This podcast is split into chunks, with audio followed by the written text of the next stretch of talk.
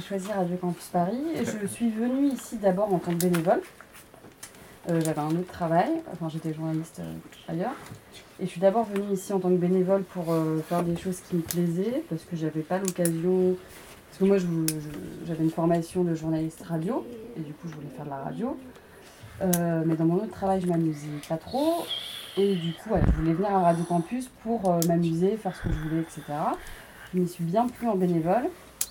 Et après, je suis restée en tant que, en tant que service civique parce qu'il y a eu euh, une opportunité. Puis j'ai eu un, contrat ensuite.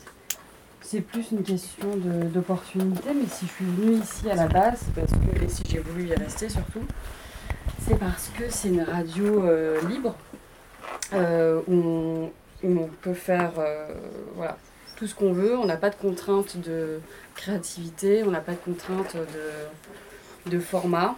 On peut vraiment. euh, ouais, on peut vraiment. On n'a pas de mission d'informer les gens, d'être les premiers sur l'info, etc.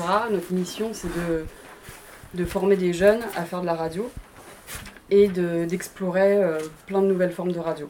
Et du coup, euh, j'aimais bien ce- ce- cette liberté. D'accord. Merci à toi.